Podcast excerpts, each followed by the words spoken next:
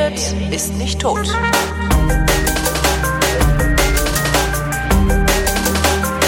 Willkommen zum Geschichtsunterricht einer Koproduktion von D-Radio Wissen und Vrindt und von D-Radio Wissen zugeschaltet aus Köln ist Matthias von Hellfeld. Hallo Matthias. Wie immer, schönen guten Tag. Heute geht es um die Straßburger Eide. Ich habe, äh, genau wie in der letzten Sendung, ich noch nie vom Act of Union gehört habe, auch von den Straßburger Eiden noch nie was gehört und habe ähm, mal angenommen, ah, es geht schon wieder um die Europäische Union. Also, da lacht der Matthias und sagt so, pass mal auf, mein Freund. Also, ähm, so ganz, ganz entfernt geht es ja immer um die Europäische ja, Union, also. aber in diesem Falle eigentlich eher weniger. Stell dir mal vor, du bist so im Februar des Jahres 842, es ist kalt, es pfeift 1800, der Wind. 842. 842, ja. es ist kalt, es pfeift der Wind. Es gibt so ein bisschen Schneetreiben und du bist Bürger der kleinen Stadt Straßburg. Ja. Und ähm, du machst morgens äh, deine Fensterladen auf, packst die Whiskyflaschen weg. Nein, du machst morgens deine Fensterladen auf, guckst raus und denkst, ach, das wird ein Scheißtag, kalt und Schnee und äh. Ich gehe trotzdem mal Brötchen holen. Du gehst Brötchen holen und danach in die Sauna, was auch immer. Und jedenfalls, du hast auch so ein bisschen Schiss, weil also ähm, man hat in den letzten Tagen und Wochen Kometen am Himmel gesehen und man weiß nicht so richtig, was das ist und kann sich das nicht so richtig erklären. Also es gibt so ein bisschen eine angsterfüllte Situation. Und dann machst du die, habe ich ja eben schon gesagt, dein Fenster auf und dann hörst du von Entfernung so militärische Kommandos und Schritte, marschierende Kolonnen und zwar von zwei Seiten auf deine schöne Stadt zukommen spannend. Mhm. Da hole ich und die Whiskyflaschen wieder raus, die ich eben dann, weggeräumt habe. Dann holst du die raus, fängst an, dich hemmungslos zu betrinken, hast aber trotzdem Schiss in der Hose, weil du gar nicht weißt, was das jetzt alles soll. Ja. Tatsächlich wird es sich so ungefähr abgespielt haben, äh, zumindest für einen durchschnittlichen Bürger der kleinen Stadt Straßburg. Was dahinter steckte, ist Folgendes. Wir erinnern uns alle, weil wir ja dabei waren, äh, dass am ersten Weihnachtstag des Jahres 800 ja. Karl der Große, Karl der Große zum römischen Kaiser gekrönt wurde. Ich weiß zwar, es noch wie gestern. Wie gestern war es, und zwar von Papst Leo, der ihn im Vatikan ähm, der Chronist von Karl, der, Karl dem Großen, Einhard, schreibt zur Überraschung des Frankenkönigs zum Kaiser gekrönt. Das war natürlich Quatsch. Karl, kommst du gerade mal rein? Kommst du mal rein, genau. Nein, nein, also es war schon ein abgekartetes und äh, natürlich sehr genau durchdachtes äh, Spiel. Karl wird also römischer Kaiser, der erste in einer langen Reihe. Und ähm, damit war klar, also wer sein Nachfolger wird, der würde eben auch römischer Kaiser werden. Und damals galt das Erbfolgerecht der Karolinger. Karl war ein Karolinger.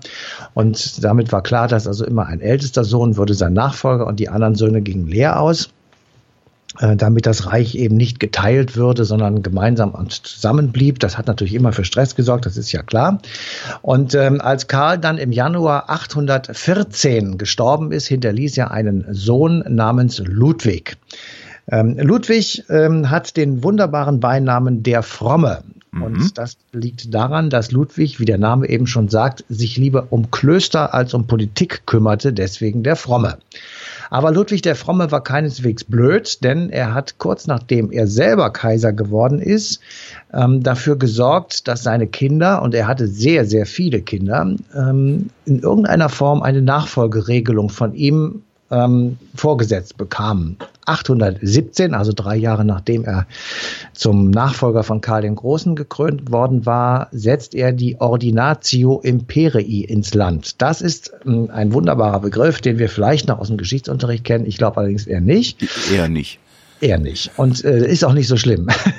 Diese Ordinatio Imperii ist im Grunde genommen die Reichsteilung er beschließt darin, dass also das Reich, wenn er eines Tages die Löffel abgeben würde, ähm, wie folgt aufgeteilt werden soll, nämlich unter zwei seiner insgesamt, ich habe mal gezählt, mindestens neun Nachkommen, von denen zwei allerdings außerehelich waren. Also zwei Söhne bekommen äh, von ihm in dieser Ordinatio Imperii sozusagen die Nachfolge, ja, wie soll ich sagen, ähm, Aufgedrängt, ja, über, über, übergeholfen.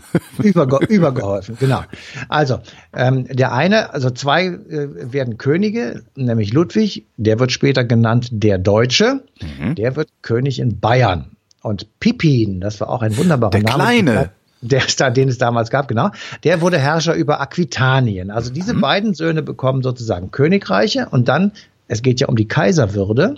Also hat er gesagt, einer von den Kindern muss Kaiser werden. Das ist der älteste, das wird Lothar. Also hattest du Lothar als Kaiser, Ludwig als König der Deutschen in Bayern, mhm. also reduziert, und Pippin als Herrscher in Aquitanien. So. Das haben die zunächst einmal zur Kenntnis genommen, haben gesagt, noch lebt der alte ja, also mal Ruhe und ähm, haben also äh, zunächst einmal nicht viel gesagt. Nun war aber Ludwig der Fromme auch durchaus ähm, auf, ähm, wie soll ich sagen, sexuelle Beziehungen aus. Ja. Und er hat also noch ein Söhnemännchen in die Welt gesetzt, und zwar mit einer Welfin, Judith. Judith bekam also einen Sohn namens Karl. Und jener Karl wird genannt der Kahle, weil er vermutlich wenig Haare hatte. Ich war nicht dabei, aber ich könnte mir das so vorstellen. Karl der Kahle.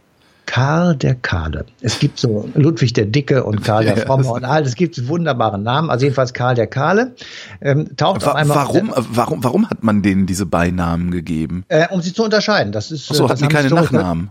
Nein, die hießen einfach Karl und also. das war der Sohn von Ludwig. Und dann hattest du aber nach dem Karl, das war dann der Sohn von Lothar, auf einmal zwei Karls, die ungefähr gleich alt waren. Und okay. damit stehst du jetzt vor der Frage, welcher ist es denn nun? Und deswegen wurde A nummeriert. Ja. Später 1, 2, 3, 4, 5. Ähm, Ganz schlimm ist es bei den Preußen, die heißen alle Friedrich oder Willem oder mhm. Friedrich Willem. Mhm.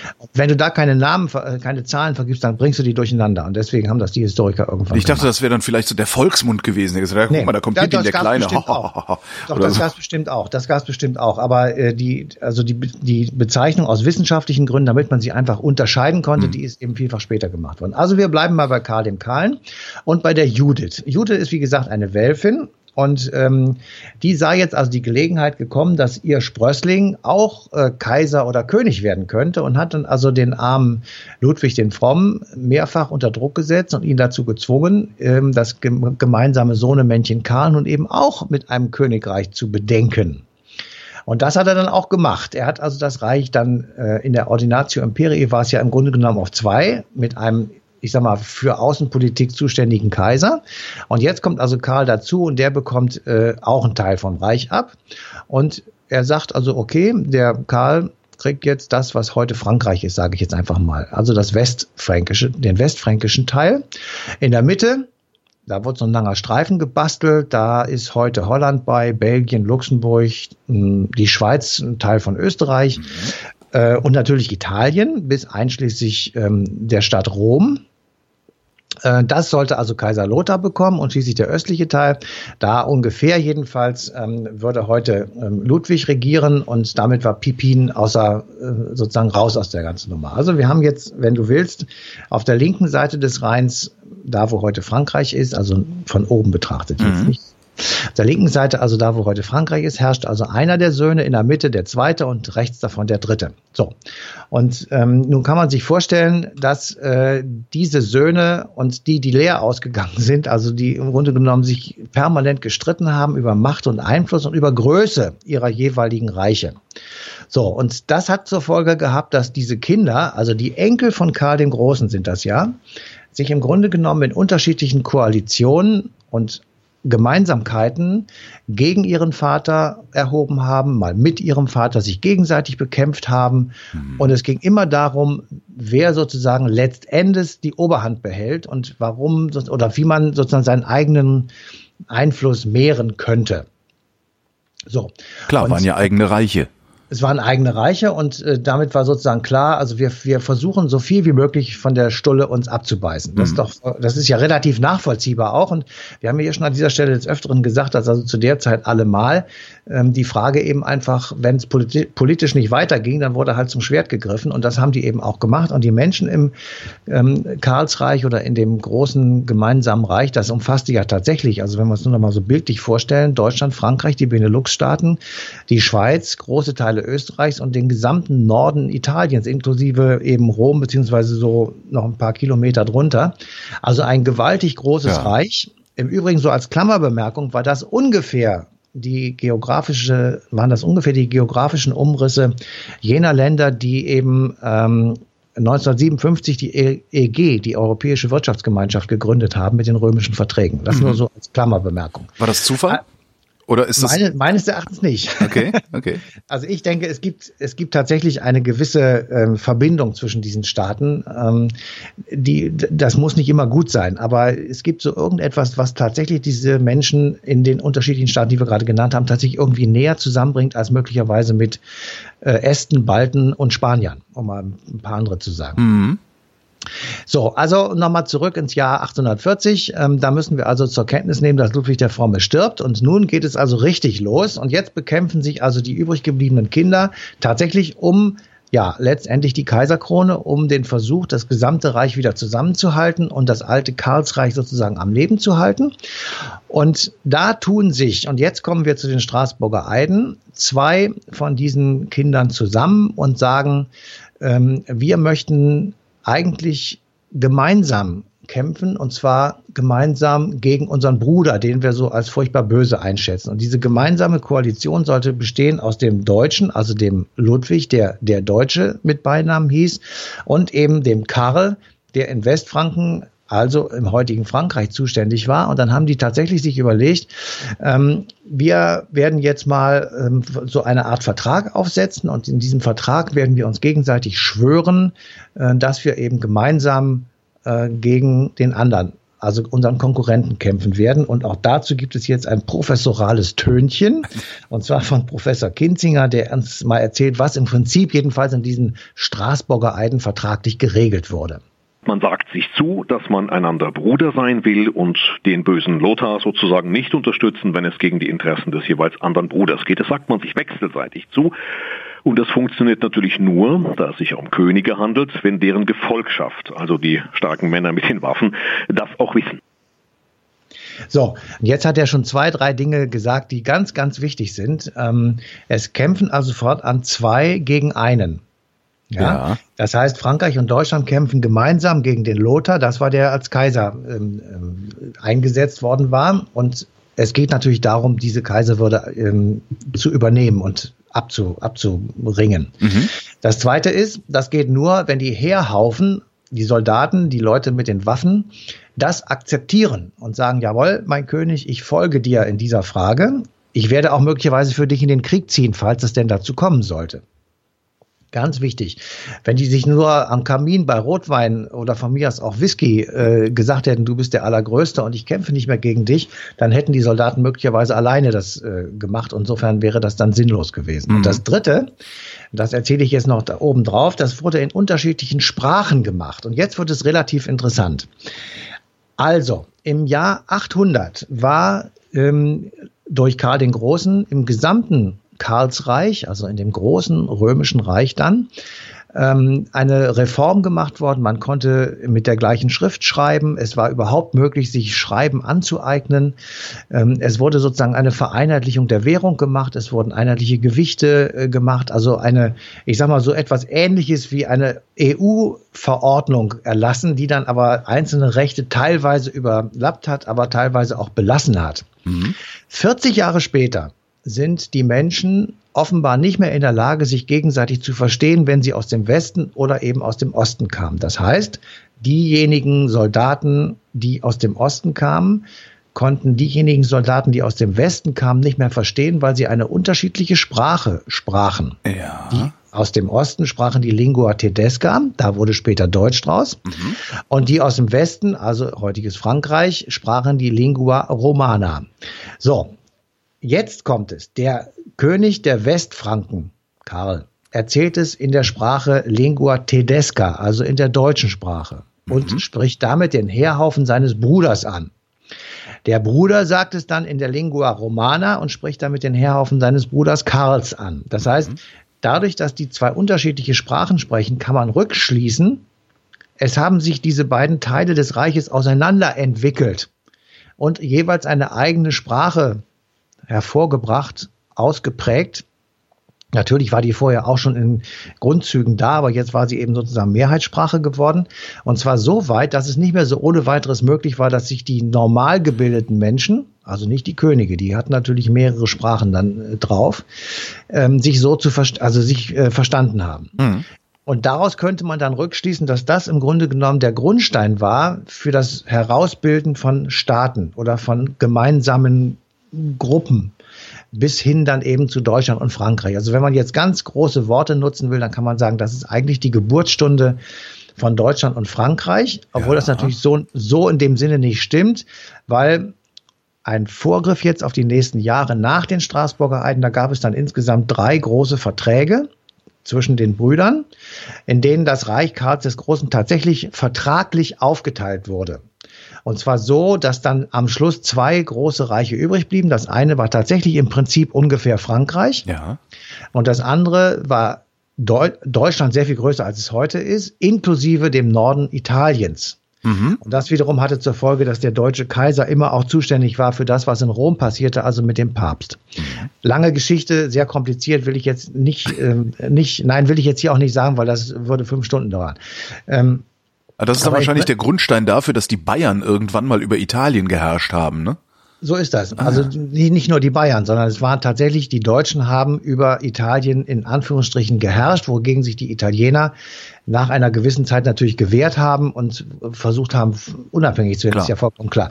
So, ich sage nur, also die Entscheidung, ähm, dass das auseinanderdividiert werden sollte, sozusagen, das begann eigentlich mit den äh, Straßburger Eiden an, entlang einer offenbar vorhandenen Sprachgrenze. Man hätte ja auch sagen können, wir versuchen das zu vermeiden, Ostfranken, Westfranken. Das wollen wir nicht. Wir wollen ein gemeinsames Franken haben. Von mir aus römisches Reich, egal wie man es nennt. Mhm. Dann hätten ja beide Könige sich dafür einsetzen können, zu sagen, wir werden versuchen, dass unsere Leute gemeinsam eine dieser beiden Sprachen sprechen. Ja. Haben sie aber nicht gemacht, sondern sie haben gesagt, nein, ihr seid anders, wir sind anders, ihr sprecht das, wir sprechen das. Und das wiederum, das kann man tatsächlich, ähm, wie soll ich jetzt mal sagen, als einen ähm, Beginn einer Auseinanderentwicklung, äh, die dann letztendlich von heutiger Sicht betrachtet irgendwann einmal tatsächlich zu Staaten geworden sind. Und in fürchterlichen Kriegen im 20. Jahrhundert gegipfelt hat, ne? Ja, das ist ja eigentlich das, was mich dann tatsächlich auch äh, wirklich ähm, wo ich mich frage, wie das jetzt wirklich zustande gekommen ist. Also diese unglaubliche Konkurrenz, die zwischen dann später Frankreich und Deutschland herrschte, nicht erst im 20. Jahrhundert, sondern auch schon vorher. Naja, Geschwister ähm, machen sowas halt. Ne? Ja, sind das wir ist halt nur bei Frankreich und Deutschland. Bei Frankreich und Deutschland fehlt, fehlen halt die Eltern, die den beiden mal die Ohren langziehen und den Arsch versohlen und die wieder einnorden. Ja, aber das, das mussten Problem dann die Alliierten ist, machen.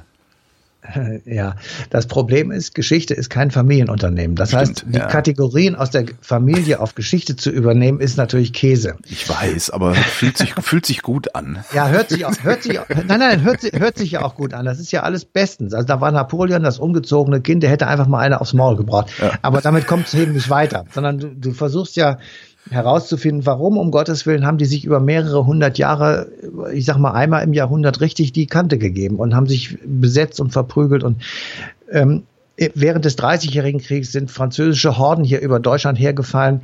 Ähm, und danach haben Franzosen versucht, in Süddeutschland deutsche Soldaten zu rekrutieren für die französische Armee mit furchtbarer Gewalt. Andersherum, warum kommt Bismarck auf die Idee, das Deutsche Reich 1871 im Spiegelsaal von Versailles zu gründen? Ähm, ja, da fragt man sich, hat er noch alle Waffeln im Schrank? Das ist ja völlig irre. Und ja. natürlich war das Ergebnis eine, eine, ja, eine hasserfüllte Replik tatsächlich an gleicher Stelle, am gleichen Orte äh, diesen Friedensvertrag von Versailles unterzeichnen zu lassen. Deswegen heißt er ja auch so im Spiegelsaal von Versailles unterschrieben. Ähm, das wiederum hat dann dazu geführt, dass äh, die berühmten Novemberverbrecher, die den Waffenstillstand mhm. November 1918 zwangsweise, wirklich zwangsweise unterschrieben haben, unterzeichnen mussten, kann man vielleicht auch sagen, ähm, hätten sie so nicht machen müssen, aber das wäre vermutlich die Fortsetzung des Krieges gewesen. Ähm, Hitler holt dann also, als Frankreich im Zweiten ja. Weltkrieg kapituliert, diesen verfluchten Waggon wieder aus den äh, irgendwo her und schiebt ihn in den Wald, wo damals ähm, dieser ähm, Waffenstillstand unterschrieben wurde und lässt dann dort General Pétain ein Diktat unterschreiben, das kein Friedensvertrag ist, sondern eben ein Diktat. Also dieser Hass oder diese, diese Abneigung, diese das kann man ehrlich gesagt nicht mit. Ich kann das auch. Das, das ist diese, Geschwistern. das ist das ist etwas anderes gewesen. Diese, ich kann das nicht erklären. Diese Idee davon, als Nation äh, gedemütigt zu werden durch eine andere Nation, das hast du ja bei den Rechten äh, jetzt auch wieder. Also du siehst es ja überall. Also es ist ja immer direkt so ein. Man muss ja nur mal nach, nach, nach in die Türkei gucken.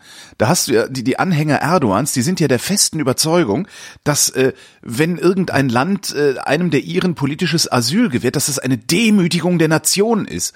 Ja. Äh, aus sowas werden natürlich solche Kriege. Ich verstehe nur nicht, wie im Gehirn eines einzelnen Menschen sich ein solcher Stuss festsetzen kann. Ja, das äh, kann ich, da bin das ich ist, auch Das ist mir vollkommen rätselhaft. Und ja. das siehst du, das siehst du bei den, das siehst du jetzt gerade bei den, bei den Neonazis in Frankreich, das siehst du bei den Neonazis in Deutschland, bei denen in Ungarn, bei, überall. Ja. Es ist immer so dieses, dieses, so Nation und die kann man dann beleidigen. Also das ist, ja. das ist völlig, es ist so ähnlich absurd wie, äh, dass ein Unternehmen eine Person sein kann vor Gericht. Ja, das verstehe ich auch nicht. Das ist so. Das ist schon, also ich muss auch sagen, also ich kann viele Dinge tatsächlich auch nicht verstehen, auch nicht ansatzweise erklären. Es gibt natürlich immer einen Anlass, der dann hergenommen wird, um zu erklären, warum hat es den 30-jährigen Krieg gegeben, bla bla bla. Und warum ist Frankreich da eingetreten und was haben sie eigentlich für Ziele gehabt. Das kann man dann alles irgendwie erklären. Aber also ich dieser Hass und diese, diese Gewalt, die da tatsächlich äh, durchgezogen wurde, die ist eben wirklich sehr schwer zu erklären. Und Aber Hitler, äh, ja, Hitler kann ich noch verstehen. Der wollte einfach nur ein maximal großes Reich haben und alles ausbeuten, was geht. Das finde ich nachvollziehbar. Ja, da kann ich, das billige ich natürlich nicht, aber das kann ich nachvollziehen. Aber so, der Franzose hat mich beleidigt, darum äh, schieße ich ja. jetzt. Das ist, ja. äh, äh, wenn man, wenn man aber sagt, ich nehme deine Bodenschätze, ja, okay. Ist scheiße, aber verständlich. Also. Ja, vielleicht kann ich dich jetzt ganz kurz wieder zurückholen auf ja. den Boden der Realität Bitte. und dir einfach versuchen äh, beizubringen oder nahe, nahe mich einnorden. Ähm, weswegen eben äh, unsere, ich sag mal, Dankbarkeit beziehungsweise weswegen wir tatsächlich äh, großes Glück haben, dass nach 1945 hier Politiker waren, die gesagt haben, wisst ihr was, Leute, das ist alles scheiße. Wir vergessen das jetzt und wir machen es komplett neu. Das heißt, dass nach 19, gerade nach 1945, wo so un unglaubliches Verbrechen begangen wurde, wo so unglaubliche Schrecken über Frankreich und natürlich auch über Deutschland ge gekommen sind, ja. dass es dann Politiker gegeben hat, die sich tatsächlich die Hand gereicht haben und dass das bis heute hält. Ähm, wir werden jetzt natürlich auf eine harte Probe gestellt, ja. wenn Marine Le Pen äh, gewinnen sollte, die Präsidentschaftswahl, was ich nicht glaube. Aber sollte sie es gewinnen, dann wird es tatsächlich eine, ein großes Problem werden. Aber die Tatsache, dass äh, so Leute wie Adenauer, wie Jean Monnet, wie Robert Schumann, wie Hallstein, wie was ich nicht, alle möglichen Leute, die daran beteiligt waren, eben diese deutsch-französische Freundschaft ins Werk gesetzt haben mit Montanunion und europäischer ähm, Wirtschaftsgemeinschaft und Euratom. Und, was, und, was, und vor allen Dingen, was, was ja noch äh, viel, glaube ich, viel, viel wichtiger war, war diese Idee der Partnerstädte, ja, die dann Schüleraustausche gemacht haben und sowas, damit man sich kennenlernt. Deutsch-französisches Jugendwerk zum ja, Beispiel war auch so, ja, absolut. Ja, ich sage nur, also wir, da profitieren wir alle von, und zwar nicht nur in Frankreich und Deutschland, sondern in ganz Europa, weil das wirklich den Grund genommen hat, warum es hier eben so oft zu Kriegen gekommen ist oder zu äh, wirtschaftlichen Komplikationen, zu Stress und zu Streitereien. Es hat einen anderen Streit gegeben, das war dann der Kalte Krieg, aber da konnten Frankreich und, und Deutschland nichts dafür, sondern das war eben einfach eine andere, ein anderer Konflikt. Und deswegen ist es wirklich extrem wichtig, ähm, dass wir das im Kopf haben, dass diese Entscheidung einen Frieden mit Frankreich zu machen, wirklich friedenserhalten oder friedensbringend erstmal und dann friedenserhaltend war. Und dazu gehört in gleichem Atemzuge mit gleicher Bedeutung und gleicher Wichtigkeit, dass eben dann irgendwann später äh, die Aussöhnung mit Osteuropa funktioniert hat und wir dort wieder mit aufrechtem Haupt sozusagen durch äh, Länder gehen konnten, die wir ein paar Jahre vorher wirklich dem Erdboden gleich gemacht ja. haben. Äh, das ist eine Leistung, äh, da können wir echt nicht tief genug den Hut ziehen und wir sollten das tatsächlich, ähm, jetzt nehme ich nochmal diesen Begriff Dankbarkeit, ist natürlich ein bisschen pathetisch immer, nehme ich mhm. nicht so gerne eigentlich, aber in diesem Falle glaube ich, trifft er zu, das sollten wir wirklich auch nicht aufs Spiel setzen. Also wenn irgendjemand tatsächlich mit dem Gedanken spielen sollte, ähm, ich sag mal, sowas wie die EU aufzugeben oder den Nationalstaat wieder zu favorisieren oder eben auch nationale Interessen gegenüber anderen höher zu stellen als andere nationale Interessen, dann äh, rate ich ihm wirklich nur einmal ins Geschichtsbuch der Schule zu gucken, was das für eine Scheiße war, die dabei rausgekommen ist. Matthias von Hellfeld, vielen Dank. Bitteschön. Euch danken wir für die Aufmerksamkeit und verweisen auf eine Sendung namens Eine Stunde History, die läuft auf D-Radio Wissen am 19. Februar 2017.